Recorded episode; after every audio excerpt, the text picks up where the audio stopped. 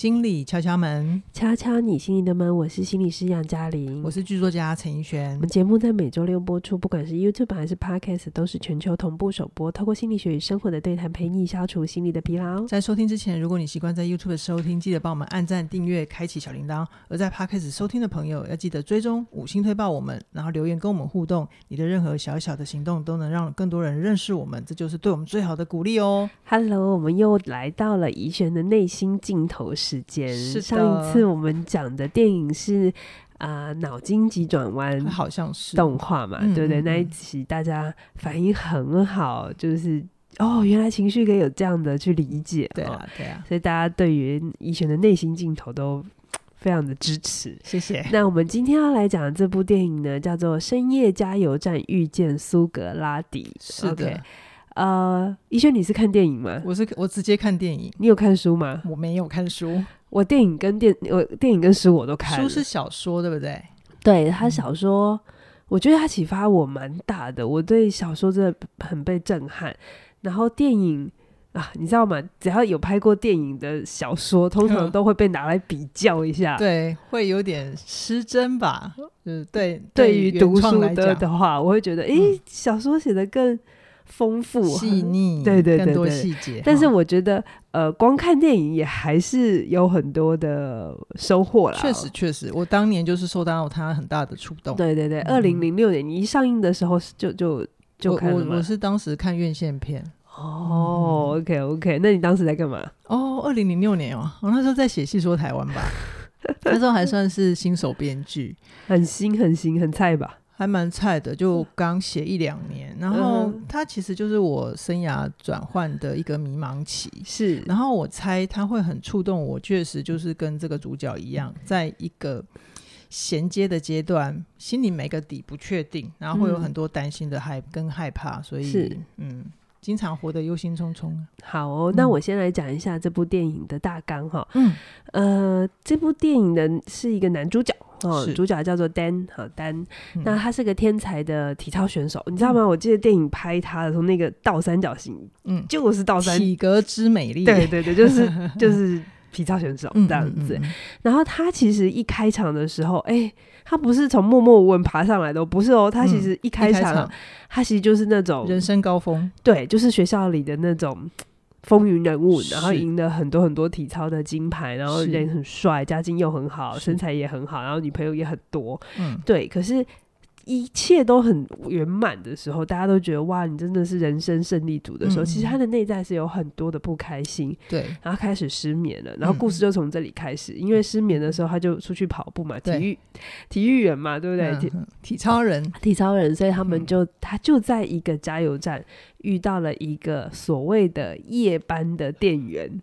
其实我到现在都还搞不清楚那个人到底活没有活着，就是 而且甚至于那个人到底存不存在？对，那个小说的作者自己都还有出来讲，但他没有要承认啊。对对对，然后他遇到一个白头老人，就是这个、嗯、啊，后来被他称为苏格拉底的人哈、嗯，所以这部电影叫做《深夜加油站》。遇见苏格拉底，那为什么丹会叫老人苏格拉底？是因为这个人讲话很有哲理，嗯，所以他就帮他取了一个外号，就是古希腊的哲学家这样。对对对，嗯、那一开始为什么这个人会吸引住丹的注意力？就是因为呃，苏格拉底他在，就就是他因为在那个加油站，美国加油站通常只有一层，对，他居然可以瞬间移动到。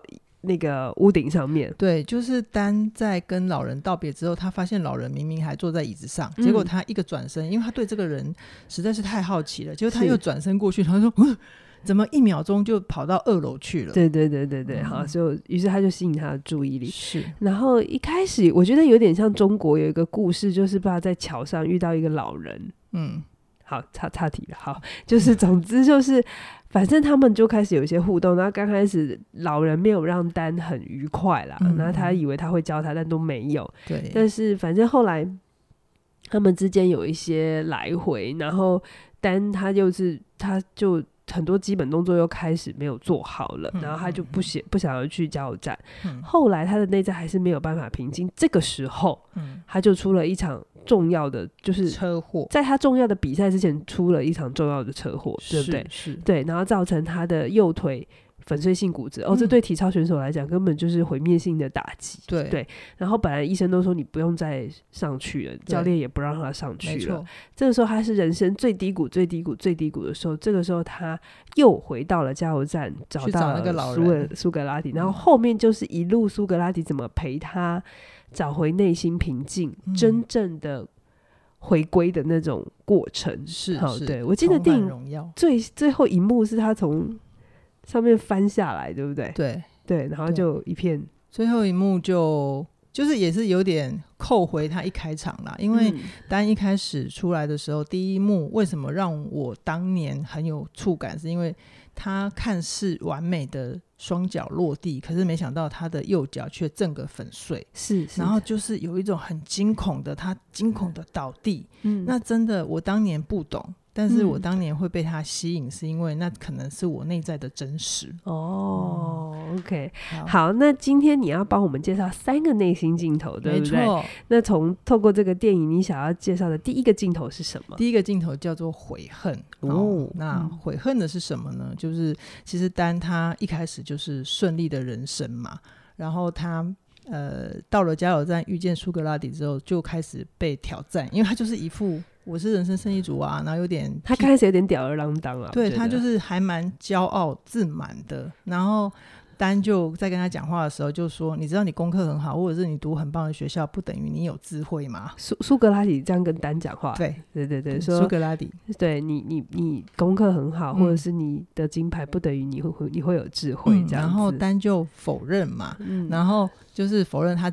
他跟苏格拉底的说法是他没有啊，他我我觉得我自己过得很好，很幸福啊。然后苏格拉底就又问他说：“哎、欸，那你觉得你自己很幸福？你为什么半夜会失眠？” 你知道这真的是很多人会宣称一个跟他不一样，很多学生有时候会来啊，嗯嗯。他也，我问他说：“哎、欸，那有什么需要协助的？”嗯、然后我都会觉得，你既然是你来找我，那、嗯、那我也就很诚恳的想帮你。可是你知道，人在这里还是会有一些自尊上的问题，就是说哦，都很好啊什么的。然后我就会困惑，嗯，那你都很好，是什么让你要来到我？这里，然后报名，或者是有什么我可以帮你的，就是就是不一致，就是你其实全身上下写着有很多的状况，嗯，可是其实内在还是会需要想要伪装起来。其实单就是他。半夜失眠，然后又一直对这个老人很有兴趣。他其实潜意识是想求助，对对对。但是因为年轻人就是都看不懂，我自己也走过那个阶段。是是。那我们回到剧情来讲，就是呃，因为丹就觉得这个老人太神奇了，他就想要跟他学练心态的方法，然后可以让自己更棒，可以他想要再拿个金牌，他想要去参加那个，就是他，因为他。故事的开场是他是大学的校队，是他想要入选美国的国家队，哦、去拿奥运的金牌。金牌对，嗯、所以他就开始听老人的话，嗯、每天去加油站报道。可是他就老人就一直叫他做一些打杂，就是刷马桶啊，帮他加油、扫地的事。然后，嗯嗯、然后丹就因为晚上都去找老人嘛，他就没睡好，没睡好就在体操场上会怎样？就犯错失误，练就练不好，嗯、然后就就被教练骂，然后他就觉得我根本就什么都没学到，然后我把自己搞得很累，就觉得自己是个傻子。嗯，嗯，这其实是他的第一个悔恨，但是他他觉得干嘛要去听一个莫名其妙来的老人这样子？对，对他甚至很气自己为什么无缘无故就相信他？是是、哦，这是他第一个悔恨。那后来他的嗯车祸把他的人生都打乱了，他就。一昧的否认自己过去累积的荣耀，嗯，嗯，哦，就是就是他不再是教练眼中的明星球员，朋友也都没有围绕着他。虽然女生还是有围绕着他，但是他都把对方赶走，然后还把他所有的奖牌呀、啊、全部都砸毁，是，然后。他就已经认定自己没有未来，想要自我了断，所以他那时候很悔恨，他没有保护好自己，让自己出车祸，对不对？是是，是他很悔恨。然后他其实也让我读到，他有一种完美主义，就是他的生命里面不容许失败。嗯，那确实，呃，那个镜头也很呼应到我年轻的时候，就是我只要一有挫败，我就会觉得我鬼戏两气了了，就很严重。是对，但是呃。也因为会一直追悔，就是我们、嗯、我们如果追悔的话，其实专注力是在过去。我们好像有聊过，敲没有聊过一集，对不对？嗯、就是呃，很多在悔恨的人其实是很一直看着后照镜的，对，在开车，活在过去是、哦，然后他就会没有把眼光放在现在，甚至是未来，嗯，所以他就会一直很焦虑的自己要去拥有更多的，比如说我当时就会觉得。我工作不开心，可是我同时又想要有更好的车、更好的薪水、更好的头衔，我就会忘了拥有，忘了我自己当下拥有的。所以等于就是你活在那个状态，既不活在，欸，要不就活在过去，要不就活在未来。总之就是没有活在当下。对对对。那但我从我现在的经验来看，我其实会觉得，我们只要能够好好的安住，或者是安顿在当下，其实吃饭啊。嗯放空啊，写作啊，它其实都是很舒服的片刻。其实这也是苏格拉底在很努力教那个丹的，对不对？丹那时候还不懂，对，他就是，其实他在教他做一些很打杂的工作的时候，其实是要他在学会专注。对，但丹一直心里想着，你什么时候要教我功夫？什么时候要教我功夫？很像就是那个金庸小说里面写的，就是想要拿到什么武林的秘籍秘籍啊，要灌顶啊，然后就没有办法真的。一步一步踏实，哎、嗯欸，这真的在年轻的时候很容易发生。就是很多，比如说像很多新年轻朋友想说，哎、欸，你们都可以每天日更，嗯，就是新的节目出，那应该不难吧？哦、就希望来就可以做产出的工作。是，就我们让他做一些比较基础的工作的时候，他就会觉得，哦，你是为什么不让我对做很厉害的事？对对对对。可是我心里想的是。嗯，你你来做做看，你瞬间可能就会发现你距离太遥远哦。嗯嗯、对对，所以那个是我的第一个镜头，就是我在丹身上看到很多的悔恨这样子，嗯、然后悔恨给我的提醒。是、嗯、再来丹的第二个镜头叫做恐惧，是或者是阴影，好、哦，嗯、就是恐惧跟阴影都可以。嗯，嗯，那他的呃恐惧是来自于呃丹他在跟苏格拉底这来往的过程里面。就是苏格拉底有点过他，就是关于你为什么会失眠这件事情。嗯，嗯，苏格拉底就跟他讲了一段还我觉得还蛮棒的话。苏格拉底提醒他，心才是我们人生真正的归属。嗯，然后你每天晚上会失眠，是因为你在最安静的夜里，你才会发现自己的心是空的。我当年也因为这句话，嗯，很大的震撼。但是我当年也是跟丹一样的年纪，我看不懂什么叫心是最大的归属。对。但是他被讲到你，因为你的心是空的的时候，嗯、我在他脸上看到恐惧，我自己也感觉到我自己的恐惧，因为那是真的，是就是我的心是空的，所以会让我不知道我到底在追求什么，我要去哪里。是，是然后他就带着这样子的疑惑或者是冲击离开了苏格拉底。等到他出了车祸之后啊，他的那个内心的空虚其实是更大的，因为他的外在的。荣耀。本来还支撑他的不见了，对对，嗯、然后他就会瞬间内外都失去，是，所以他就打算跑到学校的高楼跳下去，就是让自己一了百了。他的那个内在的心情就是，我这样子，我只要跳下去，我就可以结束，什么都不是，跟什么都没有的那个自己，嗯，就是他不喜欢自己的那个当时的状态，是。可是。没想到呢，单到学校的高楼之后，他遇见了一个人。嗯、有一个人在角落，然后他也蹲在那个围楼的，就是有点围墙的边缘。然后他想说这人是谁？是结果他就走过去，然后那个人就回头，他就是遇到他自己，是，就是那个人也是丹，但是那个丹脸是比较黑的，而且嘴巴讲的话都很挑衅，是，他就跟丹嘲笑，就问他说：“你怎么现在才来？这么不勇敢，真是孬种。”还不赶快跳！哦、他最内心黑暗阴影的自己，对，对，黑暗的自己，就是从电影象征的角度来看，他其实就是遇到自己的阴影。嗯，嗯，然后他在跟那个阴影角力的过程里面，那个阴影还直接想要拉单跳下去。哦，哦，结果没想到单在那一刻，嗯，他意识到我不想死。对，其实我听过一句话，我真的很触动。他说很多。结束生命的人呐、啊，他们真的想结束的不是生命，嗯、是痛苦。嗯、但因为痛苦太大了，不知道怎么处理。就像丹当年，我想，如果我是他那么轻的年纪，然后腿断了，我再也不能做我最喜欢的事情，嗯、然后那些荣耀似乎都跟我无关了。嗯、我那个痛苦应该真的是大到我无法承受，然后觉得一生没希望了。这个时候，人真的真的很容易选择。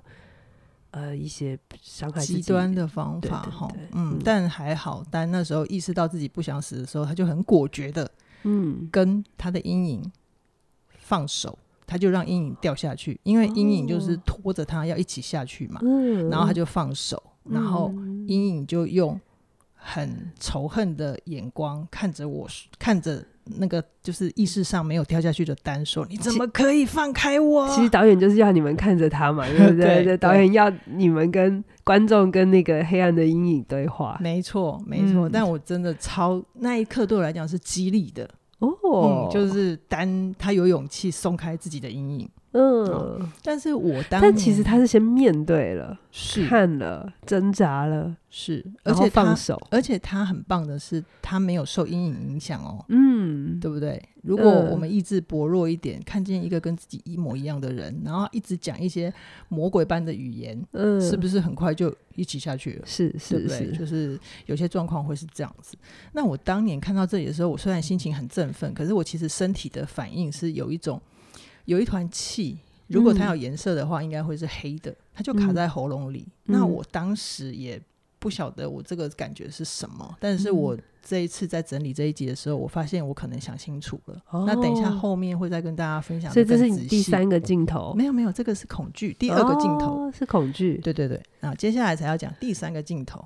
嗯、第三个镜头对我来讲叫做领悟。嗯。哦领悟什么呢？我们一开始不是都说那个老人很神奇吗？嗯、他有一些很神奇的使用身体的方法，比如说，呃，在电影里面还有一个细节是，老人呃丹为了测试他的身体反应，他就出其不意，就是老人没有看丹，丹就顺手丢了一把罗赖吧往老人丢过去，结果老人 打火机哈，是打火机吗？罗赖吧啊，罗赖吧，罗赖吧啊，对对对，是机器，是罗赖呃。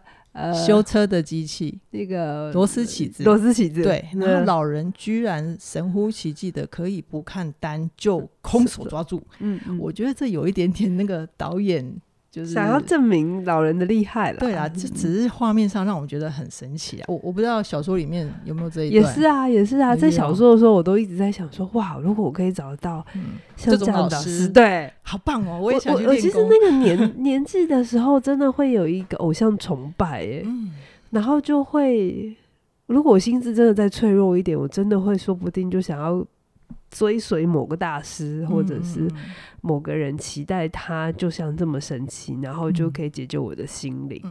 当年会有这样的想象，然后也觉得哇，有些人可能身上就有这些神乎其技，这样。对啊，对啊，因为我现在的理解啦，是因为我们当时对自己的认知还不太够，不太确定自己的自我价值，或者也会需要依附一个外在的偶像。是是是、哦。那后来呢？因为单经过这样子一直的测试，他就很确定这个老人身上一定有东西可以学。是，所以老人就说：“好吧，那所以这时间轴是在他出货、出车祸之前。对，老人就是因为他有点。”情绪，老人就说好，我明天教你一些硬底子的功夫。然后老人就跟丹约在学校见面。嗯，结果丹那天去学校之后，他忘记了他们有体操测试，意思就是他没办法跟老人一两个小时好好讲话，或者是好好散步，所以他就急匆匆的跑去一个河边跟老人见面，然后跟老人说：“快点，我等一下还要去教练那边，因为我们今天有个测试。”结果老人一听他说：“快点，说好。”快一点，那我就马上。然后他就一只手抓着丹的肩膀，另外一只手抓着他的裤裆，就把他直接一甩，就丢进河里了。嗯嗯嗯、然后丹就整个傻眼，他就很生气的从河里跳出来，就问他说：“你到底在搞什么？”嗯，对啊。然后老人就说：“你不是叫我教你东西，然后你刚刚心里面这么多事情堆积着。嗯”你的心都被堵住了，但你不觉得你刚刚被掉下河里的那一刻，你的脑袋里面的杂念是清空的吗？是是，是。然后丹好像有一点点领悟到什么，但是他还是很生气的先离开。嗯，等到他回到体育馆洗澡的时候，因为他刚掉河里嘛，嗯，他就可以感受到，好像那个水就是一颗一颗的在他手掌里面跳动，而且。更有趣的是，等到他洗完那个澡之后，他回到他的鞍马测试的时候，嗯，上了鞍马之后，他获得一种前所未有的平静。嗯哼，他整个动作、整个呼吸都是稳定的，他不再焦焦躁躁、浮浮浮浮呃浮浮躁躁的这样子，然后他就整个行云流水，然后他的教练他的。其他选手都看傻眼了，嗯、觉得这个应该就是奥运金牌的。像汤马斯回旋是不是？对对对，就像我们那个 台湾选手李志凯那一段这样子。嗯、然后他自己也很非常非常满意自己这个状况，所以他才领悟到，哦，原来老人在教他的是，你要成为勇士的第一步，其实就是全身心的投入当下。是，嗯、然后后来丹出了车祸之后，他就是刚刚刚那个屋顶的阴影搏斗完，他再回去。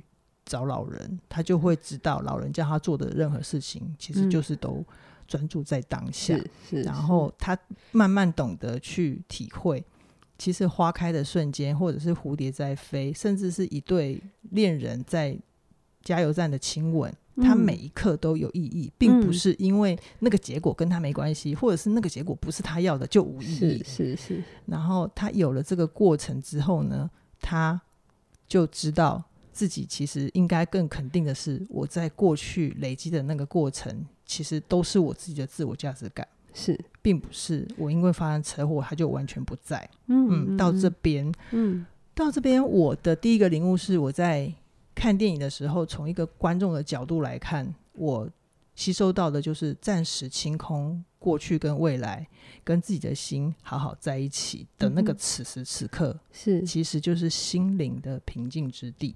其实当年我看到那个结论的时候，我有一点失望哎、欸。怎么说？因为就是哈，就是这个，嗯，然后就这么简单。其实我当年没有办法懂，在那个二十几岁的时候，什么叫做专注当下，然后这所有的一切。等到我这么多年过去之后，嗯、我就发现，对，确实就是这样，没没有任何东西，没有任何招式。会不会？我我觉得年轻的时候都会想要学。呃，how to 就是会想要学招式，嗯嗯，怎么做，然后是不是还有技巧？嗯嗯，然后我就会觉得，是不是就像丹会觉得老人应该有一个什么神秘的什么技法，然后他就可以从这一楼跳到二楼，然后身轻如燕这样子。我我以前也都是真心这么相信着，然后等要等真的要等一些岁月过后，我就明白，对每一个微风，每一朵花，它就是每一个瞬间就是全部。嗯，这是这真的是需要一点时间。你要因为在那个当下有深刻的存在，于是你的过去跟未来就都是有意义的。对，嗯，对。可是以前真的觉得这好抽象，你知道吗？嗯嗯、就觉得哦，真的是有够空虚。没关系啊，就是我们听众可以听，然后也不晓得大家的年龄在哪里。是，但、就是、但是我想告诉大家，真的有些时候最深的体悟就是。拆开来之后，真的觉得龙博莫想，就真的很简单。嗯嗯。然后，其实你已经足够知道足够多可以让你活得好的东西跟道理了。嗯，嗯。我以前都会觉得自己不够，嗯，可是后来我才发现，我知道已经足够多。我问题不在于不知道，嗯，我的问题是在于没有活出来。嗯，呃，你这也是一个很重要的领悟哈。是是是，那我刚刚回来再讲，就是关于领悟这个镜头，我还有一个更大格局的看见，就是如果说这整部片给我的另外一个更大的领悟，就是其实啊，当他的车祸是一种从外面物理式的把它打破，嗯嗯，因为他的脚刚好又是粉碎性骨折，有没有？那个意象都扣得很紧。而他遇到阴影，其实是一种从内在的打破，打破他什么？嗯、就是让他看见他自己以前是多么的高傲，嗯，对，然后多么的不屑一顾，跟多么的绝对。我觉得重点是那个内在的打破，对不对？嗯、其实外在那些事情，其实是目的是推着我们去看见那个内在，去思考，有些体会。对，但是车祸嘛，因为他是体操员，对，有些人是神病。有些人是创业失败，嗯，然后有些人是婚姻里的困难，对，这些都是外在的冲撞。但是这些人生重要的事情，其实它都是要我们回头去看见自己内在的状态。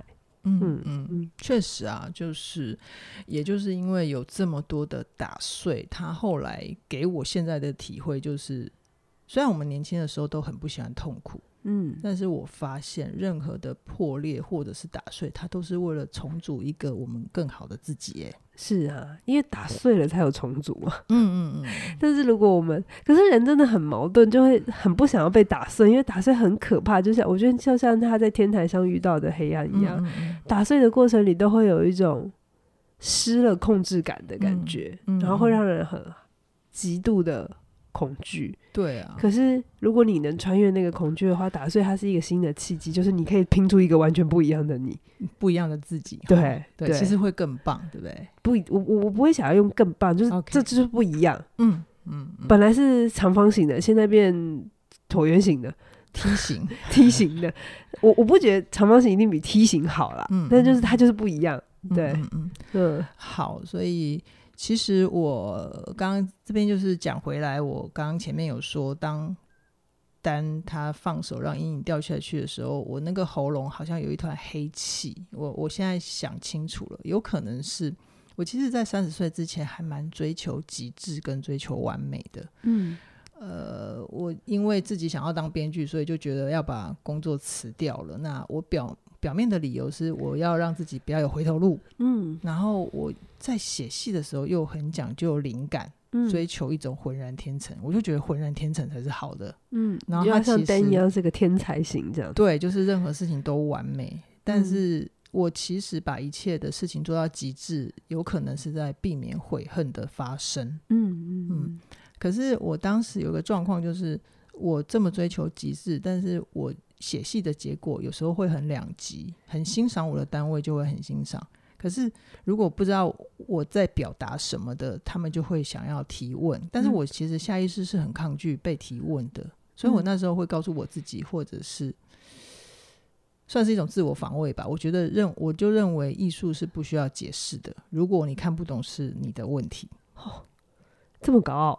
对啊，就是是不是就跟丹一样？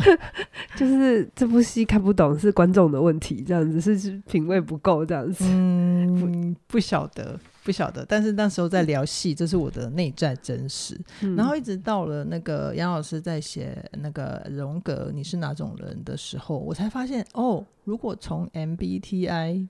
呃，人格类型的角度来分析的话，其实从人荣格的人格就好了，MBTI 也是之一而已啦。哦，好，对他们俩都讲一样的事。好，从荣格的人格类型来分析的话，我是我的强势就是情感取向，嗯，那其实我的对立面就刚好是思考，嗯嗯嗯。而一般人会不了解我的思法呃想法，或者是我为什么要这样子表现的时候，是因为我没有办法去说清楚我自己的逻辑。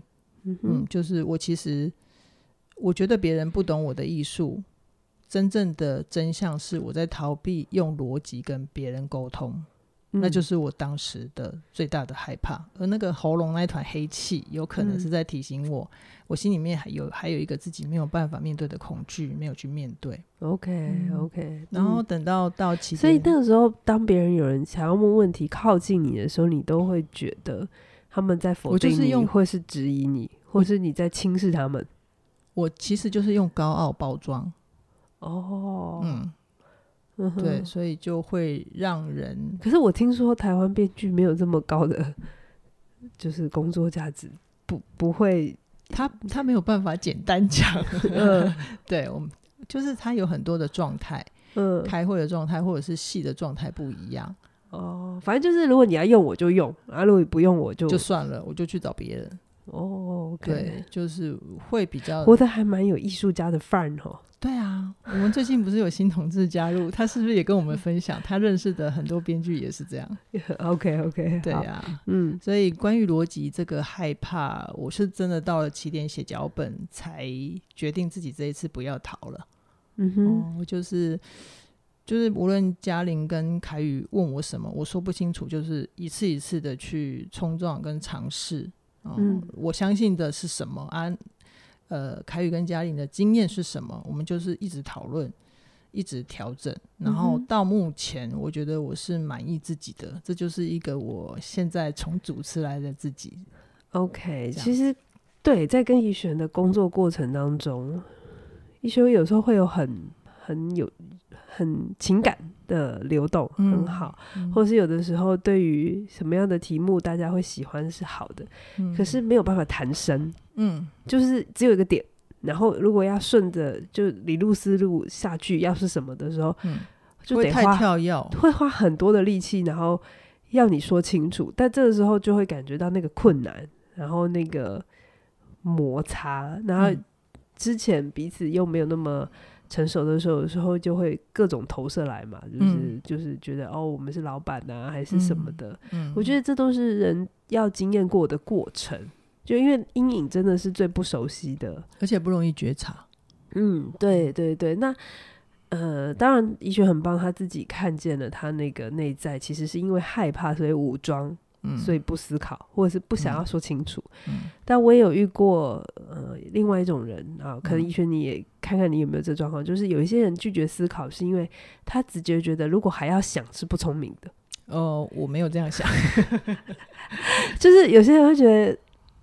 啊、呃，真正好的东西就是应该是灵光乍现，一闪一闪而逝，然后哎，就是蹦出来。我觉得那个是叫纯粹，对我来讲，这样子的灵感叫纯粹。嗯、但是我以前没有意识到，嗯，我我我我觉得要思考就是不聪明，我反而还蛮佩服会思考的人。OK OK，、嗯、但我我觉得听宜萱这样讲的时候，我会觉得，其实我一直觉得思考它就很像是在挖矿。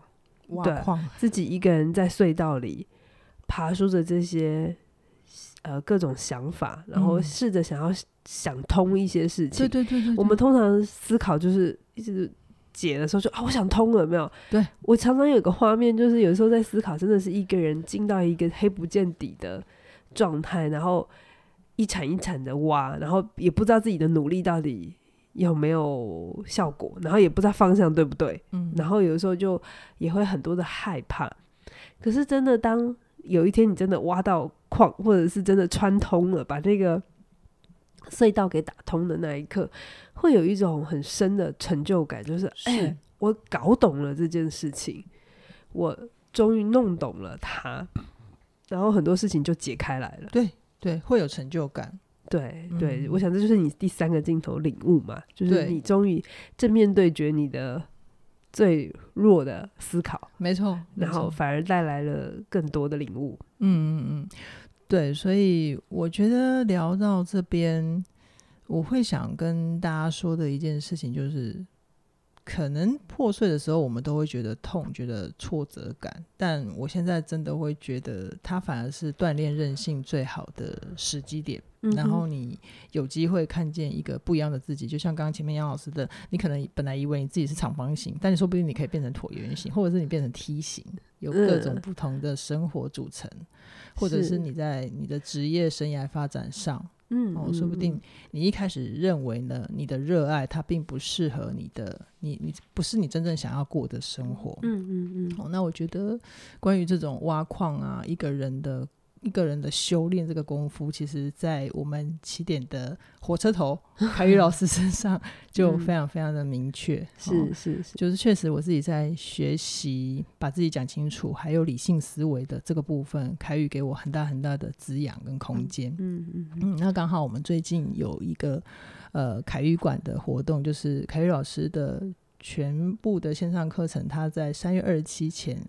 你都可以，即日起到三月十七前，只要是凯宇老师主讲的课程，你都是可以有八八折。是对，那无论你是在职场上，或者是你在表达上，你想有有任何你想要打通的那个山洞，或者是你想要去面对自己的地方，凯宇、嗯、老师的课程里面都有非常非常多的干货，而且是可以一天听一点，一天一点点的进步的，是小诀窍。对对，希望今天这个深夜加油站遇见苏格拉底这部戏或这本小说，我真的蛮喜欢的。嗯、他也在我人生很年轻很年轻的时候，给了我很多的震撼。嗯、对，那我相信会喜欢起点的朋友们，一定是也有意识到那种人生其实有的时候不只是外在成就圆满。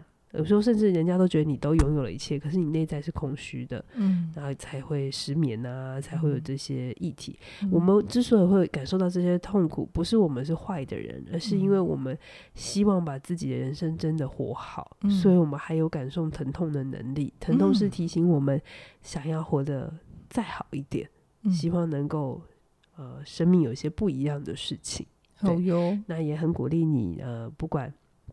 你现在欠缺的是什么？哎，一璇呃很大方的承认，他需要的就是思考，思考，所以他就帮自己来到了起点文化，一个需要一直思考的地方。嗯，对。那不知道你的生命里呃可能还需要加点什么？那如果起点文化的平台上面有适合你的课程，那特别是这段时间到三月二十七号之前，凯宇老师的课程，呃，有你喜欢的哦，现在加入真的是一个很很划算对的时机点。对，嗯，OK，相关课程资讯都在我们的影片下方。